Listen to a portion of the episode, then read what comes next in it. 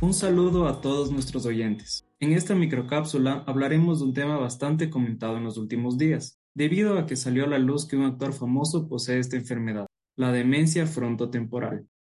Empecemos con una definición. El término demencia frontotemporal es un término general utilizado para describir un grupo de trastornos cerebrales que afectan principalmente los lóbulos frontal y temporal. En estos se observa atrofia, es decir, encogimiento de dichas áreas del cerebro.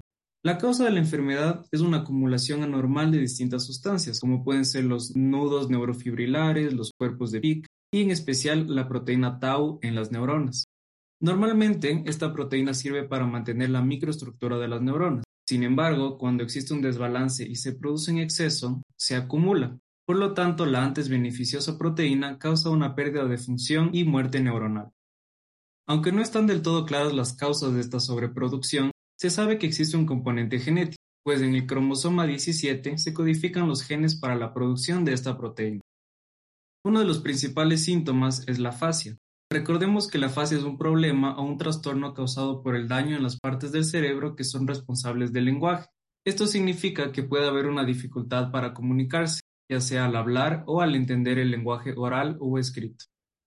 También vemos que existe una clasificación dependiendo dónde sea la lesión anatómica. Quizás ese sea un tema que podemos profundizar en un episodio diferente. Sin embargo, mencionando los síntomas principales, podemos ver que existen cambios de personalidad y del comportamiento, cuando es una variante frontal. También existe una fascia no fluente con una alteración de la expresión, sin embargo, en esta se conserva la comprensión, cuando la variante es la fascia primaria progresiva. Y cuando tenemos una variante de demencia semántica, hay una fascia anómica fluente con alteración en la comprensión y pérdida del significado. También tenemos otros síntomas como conducta social cada vez más inapropiada, pérdida de empatía, falta de juicio, pérdida de inhibición, falta de interés, es decir, apatía, y esta última puede confundirse con depresión. Lastimosamente no existe un tratamiento para esta enfermedad neurodegenerativa. A pesar de que se han probado distintos tratamientos, ninguno ha sido prometedor hasta el día de hoy. Lo único que queda es intentar tratar los problemas emocionales que presenta el paciente en especial los síntomas depresivos.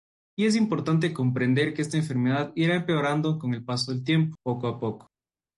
Espero que con esto ahora conozcas un poco más de este tema tan hablado. No te olvides que puedes comentarnos si quieres que tratemos de este tema más a profundidad en otros episodios.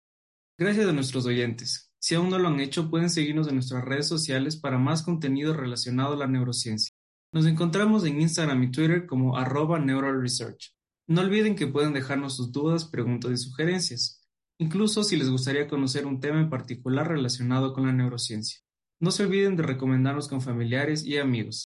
Sigan atentos a nuestro podcast porque cada semana estaremos presentando un nuevo episodio de Neurociencia para Todos. Hasta la próxima.